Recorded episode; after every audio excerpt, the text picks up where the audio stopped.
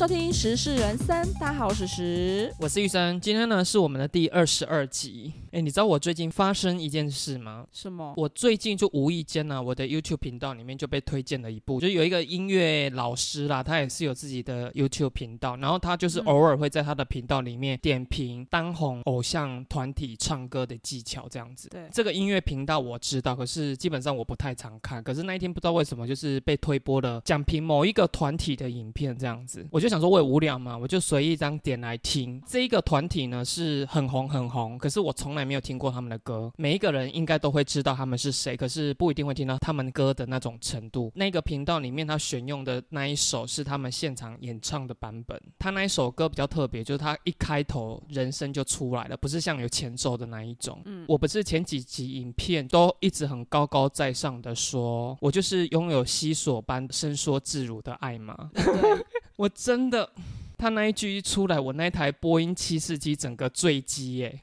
什么意思？你被 touch your heart 是不是？我现在每一天都在看他们的影片，我整个心被他俘虏了。你知道我现在很恨，就每天下班回来，我还要剪我们的音档，为什么不给我多一点时间看他们的影片呢？所以那个团体是谁？可以透露吗？我不要讲。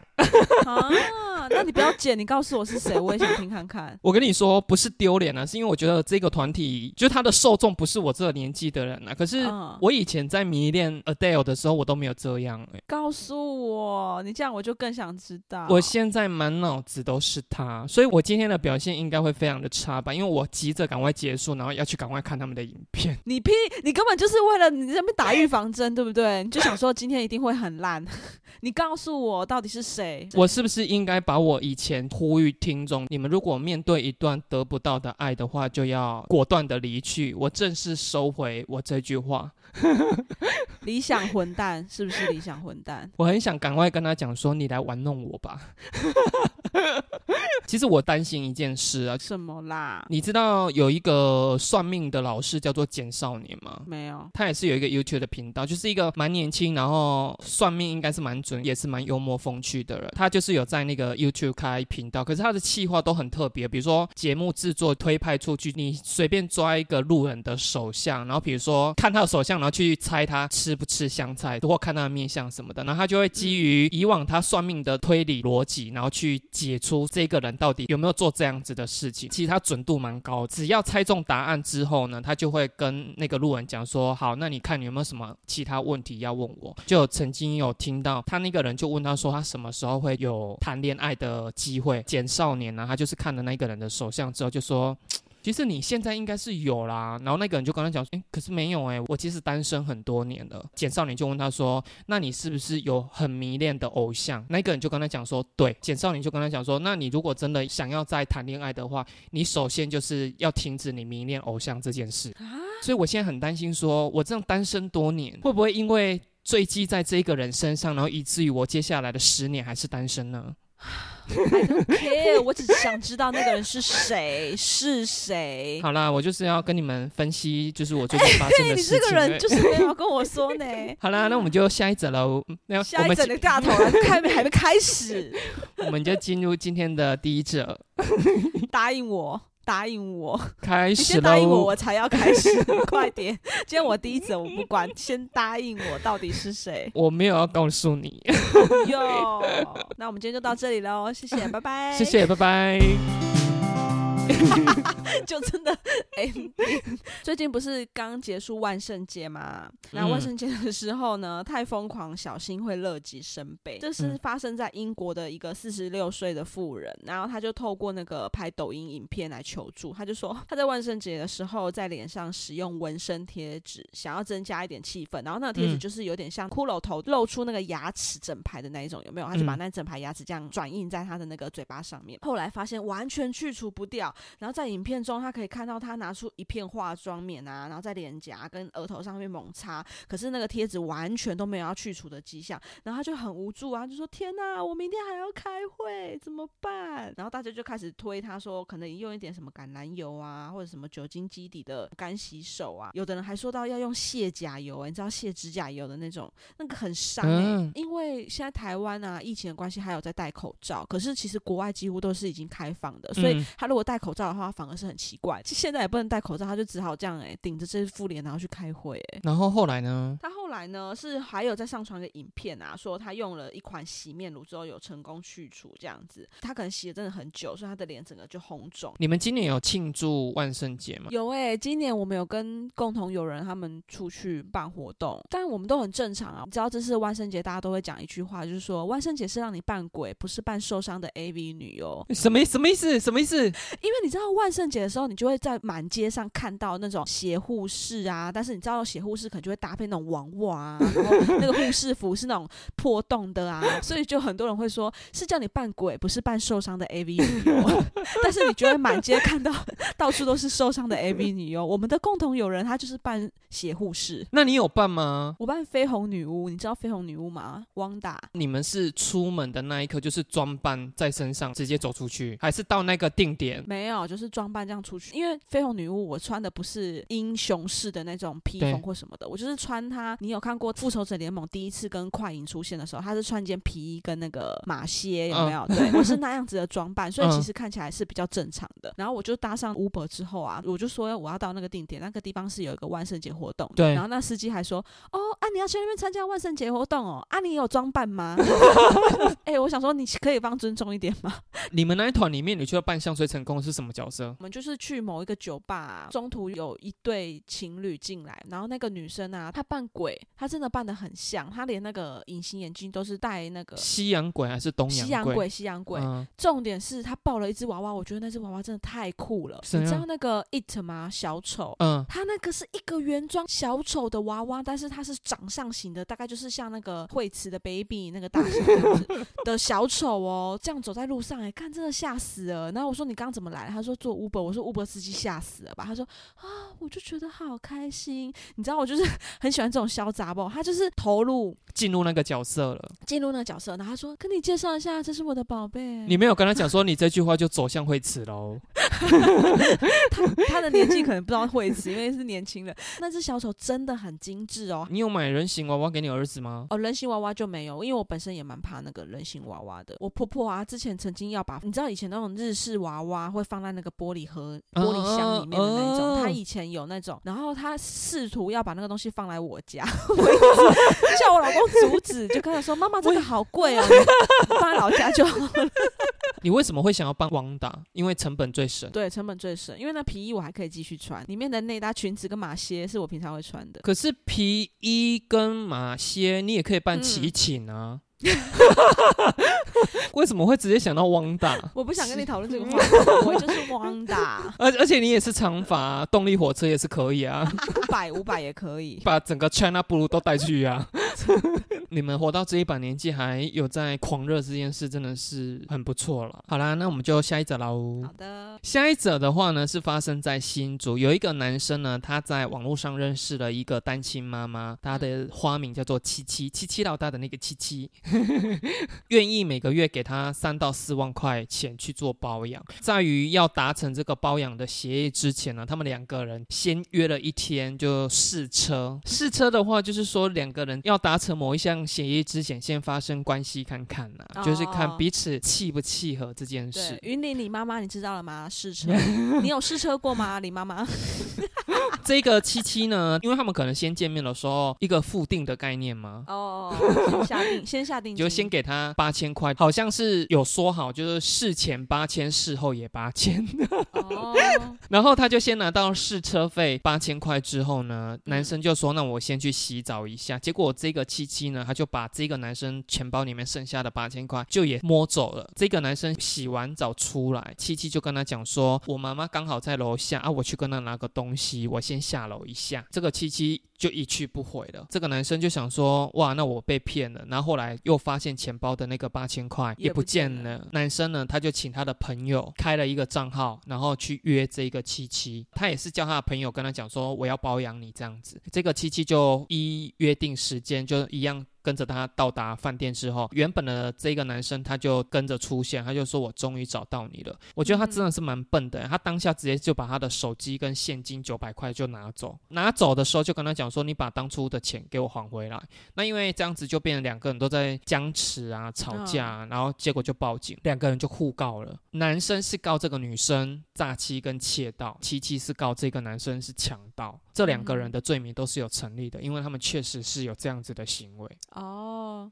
所以两个人都被判就对了。这个东西其实很容易踢到铁板呢。对，很容易。而且一个月三到四万块的保养费，你愿意吗？啊，好少哦！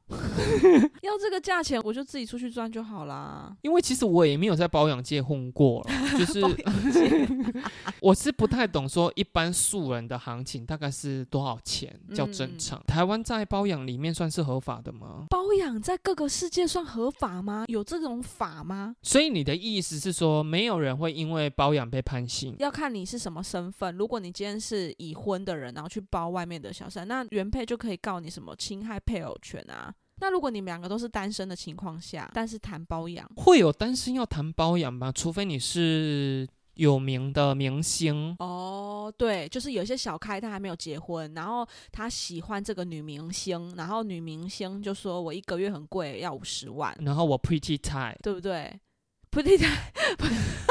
你会不会反应 反应太慢？我以为他是靠脸蛋诶，结果是 不厉害。而且我发现我讲的这些梗会不会太老啊？还有人知道 Pretty 泰事件是什么吗？哎，我真的不知道，我纯粹只是觉得这个词很好笑。啊，你不知道 Pretty 泰这件事哦？之前有一个那个叫什么学运吗？太阳花事件，什么什么乔安的那一个是不是？他就是被踢爆是有在从事性交易，他出来喊冤呢，就是说他没有，他只是去旅馆里面朋友委托他卖酒给别人，可是那个侧录影片他就说他觉得他的价码，比如说要到三万块，可是对方只付他八千。嗯，他在影片里面讲说。哦，那你这个价格的话，我可能就是没有办法，因为大家都知道我是 Pretty Thai 这样，所以那一阵子就大家很就流行讲说 Pretty Thai Pretty Thai 啊。那这个你真的梗有点老哦，因为学运到现在 是不是有十年了？对呀。那我的意思是说，在台湾里面，两个单身的人。并没有人会因为包养而被抓去关，所以如果我今天是在从事性交易的情况下被逮个正着，我就说哦没有我在包养他，这样可以脱身吗？你觉得警察会采信吗？如果我们的听众里面有一些警察的从业人员，可不可以 跟我们讲解惑一下这样？对啊，如果要做一个奉公守法的好公民，这样子的。这样子的步骤我是可以去进行的吗？而且我真的跟你讲了，如果你真的是要包养的，你真的不要用转账啊！我现在是在呼吁这些已婚的男性们。哎，你居然不是呼吁他们不要在外面包养，你是叫他包养的时候记得不要留记录。有钱的男生真的就是会作怪了。怎么没有有钱的男生要来包养我呢？怎么没有要来作怪我呢？你老公会愿意吗？我就问，你不怕他再把你们家的木门给撞坏？你老公应该也是某种程度有在包养你吧？你们一家三口人出去吃个饭，总是他付钱吧？是没错啦，不应该吗？那你就是一个饭局妹啊！而且还带拖油瓶的饭局妹，我就是那个单亲妈妈。七七。对对对对，所以你的价值就是只有不用出到餐费而已，你额外拿不到什么钱。我就是只有吃饱而已，就喂饱我就好。哎，我跟你讲，不懂我们幽默的人，一定会就在底下里面又攻击我们的啦。对啦，真的啦，哎，可不可以人生带点幽默感啊？又会说什？么？怎么可以这样子说一个在家里面照顾小孩的妈妈是多伟大的？是不是？对对对，什么行为？或者是你们怎么可以这样攻击单亲妈妈？单亲妈妈也是要赚钱，也是要养家糊口什么的。幽默感好不好？人生要点幽默感。好了，那我们下一则。在中国呢，有一个女生呢，她在睡觉睡到一半的时候，她居然遭到隔壁邻居一个男生翻墙进入屋子里面，然后把她的嘴捂起来，然后痛殴她。啊，因为就是隔壁邻居嘛，所以其实很快就会被抓到了。为什么他要潜入去通殴他的原因，是因为 这个女生呢，她在凌晨睡觉的时候呢，她突然间感觉到床边，哎，怎么好像有一个人坐着？因为她是自己一个人住而已。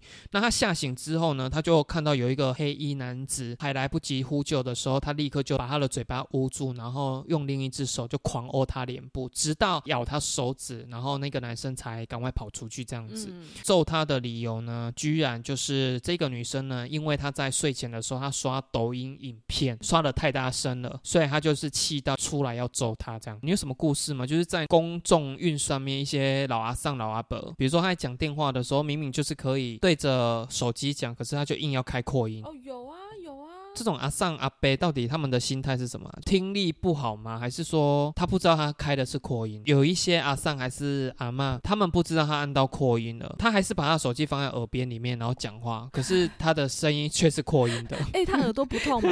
哎，确实他们应该是真的听力不好了。而且我有一次还是在女厕哦，比如说第一间，然后那个阿上在第三间，他开扩音，然后这边给我讲话呢，讲说哈，你确诊啊？哦，阿内哦，女厕都知道。他朋友确诊了，我一直在思考说，我们会不会也是活到一个年纪之后，我们自己觉得正常的事，可是，在年轻人里面看起来就是很令人讨厌的行为。可是像开扩音这件事，我真的不懂的原因，是因为古早型的电话，哪怕你今天是那种拨接型的电话，它也不会有这种东西，对不对？对啊，那你怎么会把它延伸出，你就是把它开着扩音，然后用扩音去跟人家聊天讲话？可能这样拿着很酸吧，然后他就想说这样。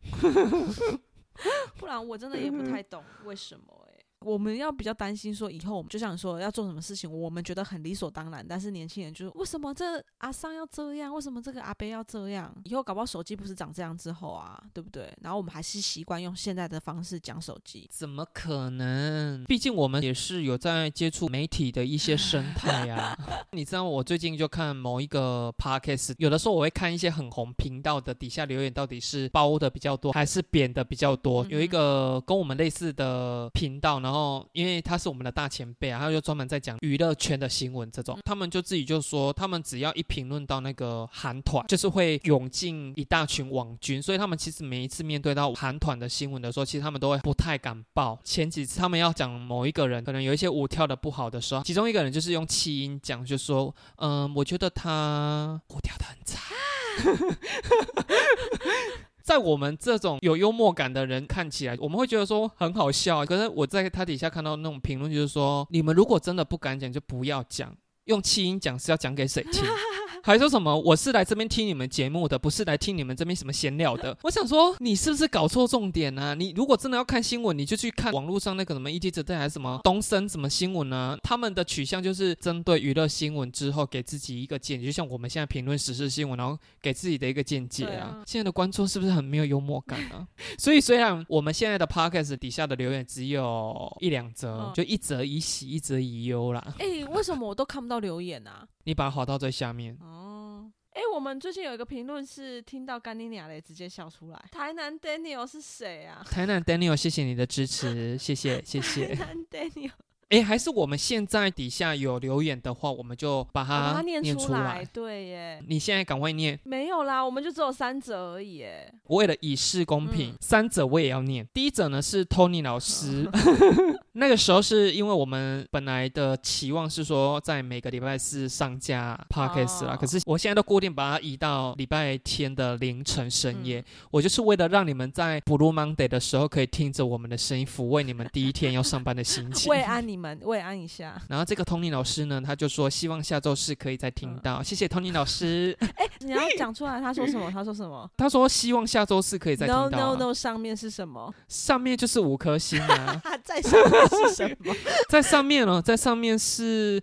二零二二年的四月八号，他说：“史实声音好好听，谢谢你。”嗯，那可能是我的系统有一点故障，我没有看到这一则。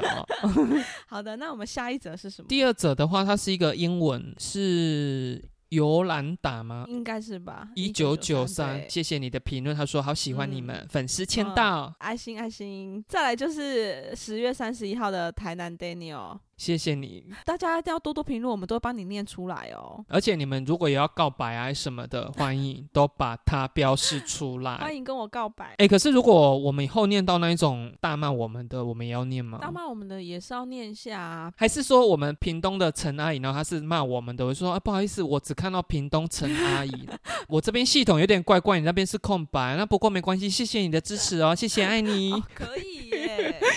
屏东城那也会气死吧？好啦，那我们就下一则喽。这是发生在花莲，就是有一个男子，他去花莲的一个营地扎营，就是有使用刀子造成他的右手食指大概有两公分的划伤。看那个照片，他包扎的其实蛮大铺，然后他为了避免手指断掉，他就赶紧请求了支援。就空勤总队呢，就从花莲基地出发，三十分钟后抵达他所在的万里营地。现场风势非常大，搜救人员立刻下机带伤患进入机舱。搜救员就在飞机上帮他进行减伤，然后转送医院治疗，这样子。这个是不是杀鸡焉用牛刀的最好诠释？对，哎，其实我刚看了一下影片，他那个确实真的血一直狂流，他包的那么多层的，可能那个血还是渗出来，会不会其实真的有伤及一些比较重点的地方呢？你怎么看，宝杰？你怎么看？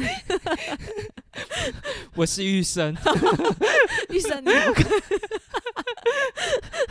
如果他今天出血一样是两公分，可是他可能他的部位是在脖子，那我会觉得说，那与其被人家骂大惊小怪，可是我觉得真的有必要出动到救生机、直升机啊。伤口是在右手食指，有什么好出动直升机的？史实你怎么看？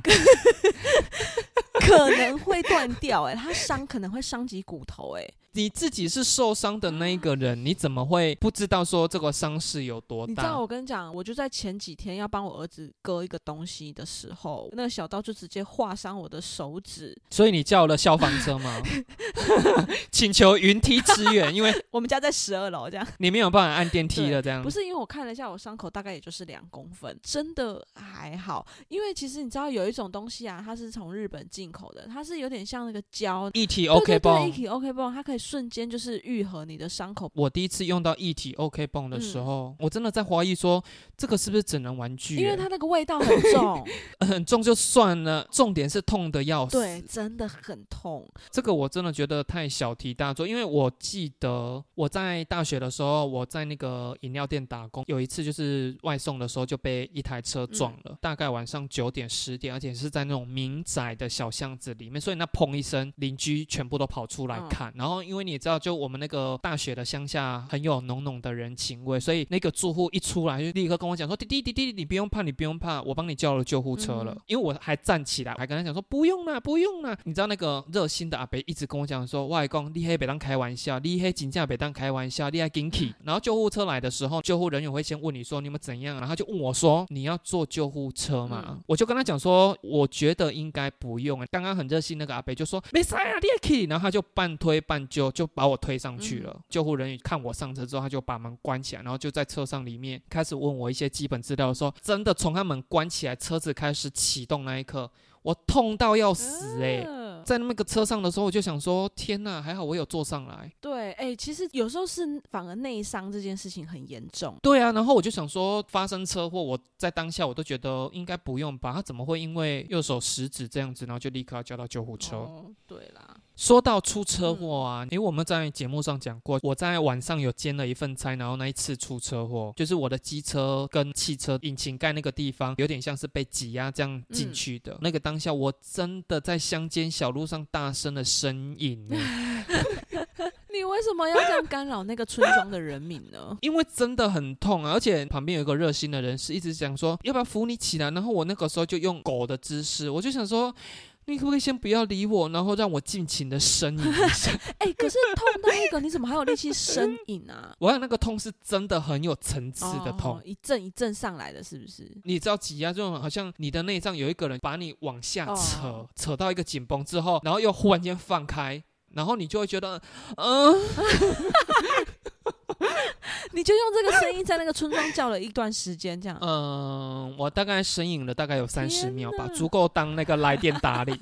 就是一直嗯嗯嗯。我曾经也有出过车祸，然后你有呻吟吗？我没有声音，我没有声音，我就是跟你说啦，我就是痛到我就是叫不出来了。可是那个人啊，他就觉得，因为你知道撞到人的人，就是会一直试图想要把伤患弄起来，他想要让伤患看起来是没事的，他的罪责看起来比较轻，他就一直想要动我，我就说你不要碰我，给我叫警察，你真的不要碰我，很痛。那个是你大概几岁的时候啊？我已经出社会啦，也是二十出头岁的时候啊，摔的时候我就滑出去嘛，然后地上打滚，转了几圈这样子，所以我的手上啊脚都是擦伤，所以我不像你那个是挤压，我是擦伤的痛。擦伤的痛比较没有层次。对对对，他就是痛了，他来了就是来了这样子。我觉得不管他是不是演的，你都不要碰他。你知道我们前一阵子啊，在我们上班的店门口就发生了两部机车对撞，就是一台逆向撞到的时候，因为就是发生在我们店门口嘛，我们就跑出去，一个比较老，一个可能有七十岁的老阿公了哦，一个大概四五十岁左右吧，撞到老阿公，老阿公就直接躺在地板上，而且那时候是正中午，那个柏油路有多烫，他就躺着。你知道那个老阿公说什么吗？不要紧哈，我酒驾，你卖搞我叫警察哈。更好笑的是，那个四五十岁的男生，他一听到说那个阿伯这样讲，他就立刻讲说：“你弄有听到哦，你弄有听到哦，唔通讲我叫警察，我无照驾驶。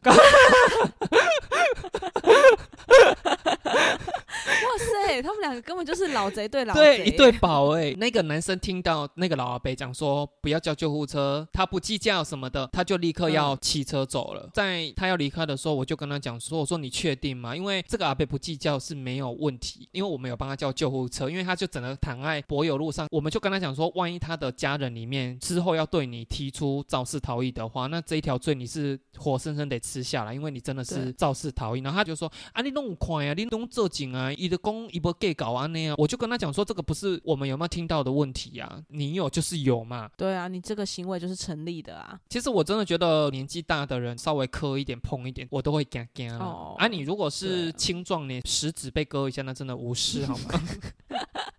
好了，那我们就最后一则喽。这几天新闻媒体大肆报道的一件事，在新北市有一个炸物店啊，起因就是有一个唐氏镇的男生，俗称的唐宝宝，回家的时候想说要买个四十块的炸物给家人吃，可是因为忘记带钱包了。这个新闻他是有说他是有立刻向老板道歉的，然后没想到那个老板当众咆哮，直接就报警处理了，吓到这个唐宝宝他就不断的发抖。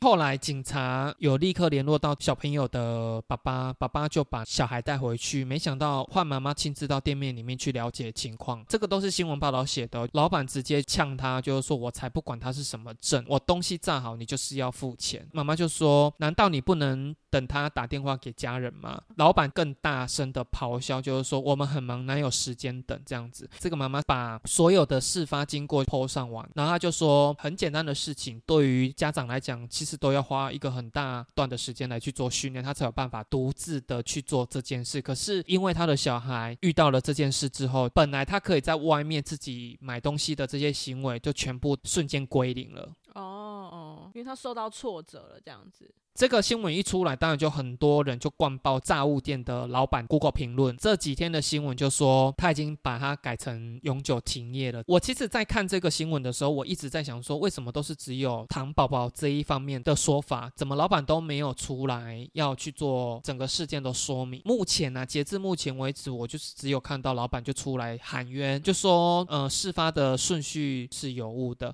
然后请大众给他一点时间去理清整个事情。可是这个新闻就这样子画下句点了，他也是没有讲。那以目前的发展到这个阶段的话，你的想法是什么呢？事实，你怎么看？我不知道，我这样讲不知道会不会公干，但是我是觉得是不是有点太放大他小孩是糖宝宝这件事啊？对，今天不管他的小孩是不是糖宝宝，老实说，老板的态度好像也不需要这么一下就这么强硬啦。我没带钱包，如果他是小朋友，那你可以等我的家人来帮我付钱或什么的，确实也不用这么。可是另外一方的人，他是不是有点太放大他小朋友是糖宝宝这件事情呢？这样算是博取同情吗？可以这样讲吗？发展到这个阶段，其实我并没有说谁一定是错错的那一边，我只是合理的推理。后来的新闻只有一些些片段，这个老板跟这个小朋友就说你的是四十块的时候，他说他忘记带钱了。那他忘记带钱的时候，老板也有立刻在跟他讲说，你如果没有带钱在身上的话，我们也是可以使用电子支付的。然后没想到唐宝宝他就开始不回答了，因为很多人就说你为什么不能等他打电话叫他的家长来付钱这样子？可是因为我们没有看到这个唐宝宝的长相嘛，因为我不太知道说是不是所有的唐宝宝在外形上面都很容易一眼看就知道说哦你就是糖宝宝。嗯我在想说会不会这个小朋友在外观上看起来就是跟一般小孩是一样的，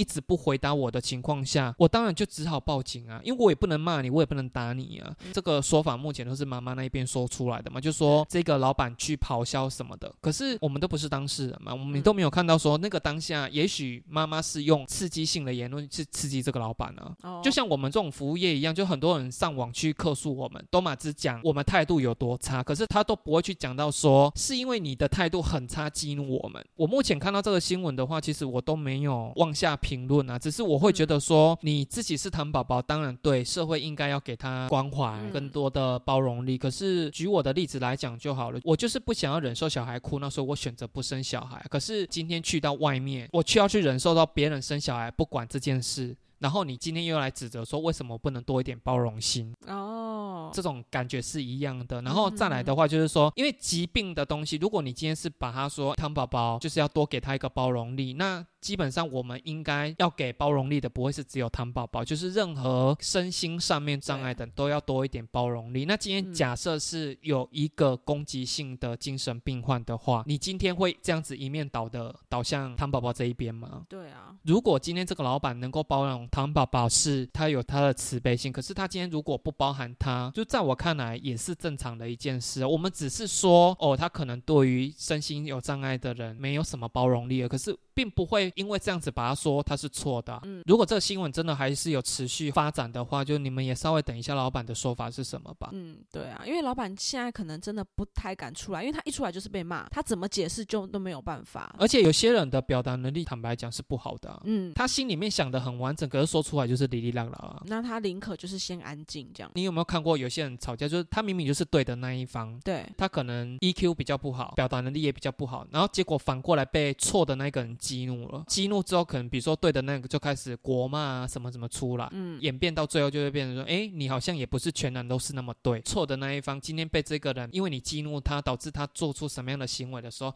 哎，你好像又不全然的是错的那一方，哦对啊，对啊。这样子人家会不会开始又觉得我难搞了呢？哎、我们就来看，就是下个礼拜的评论，帮我们评论一下。除了说我的声音很好听之外，谢谢，可以帮我们评论一下，你们觉得玉生 是你们怎么看玉生这个人，是不是很急掰呢？请留下你的评论啊，记得给五颗星哦，如果你们是低于五颗星的评论，我们不会念哦。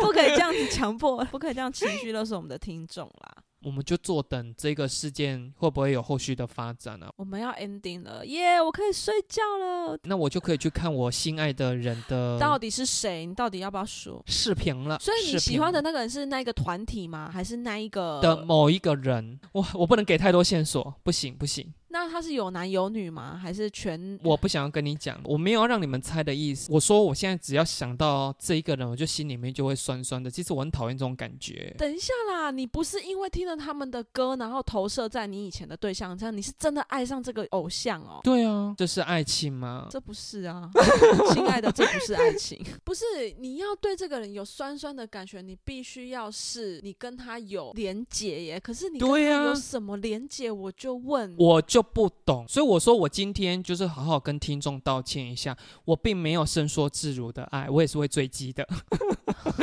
我太想知道是谁了。待会儿关播告诉我，拜托。哎、那你不要，你只要告诉我那个团体就好了。你不用告诉我那是谁，你告诉我那个团体。然后你要去找说是哪一个吗？对，我要想一下你会是对谁晕船，我想要知道。好了，那我们顺利的话，我们就下周见喽，拜拜。拜拜。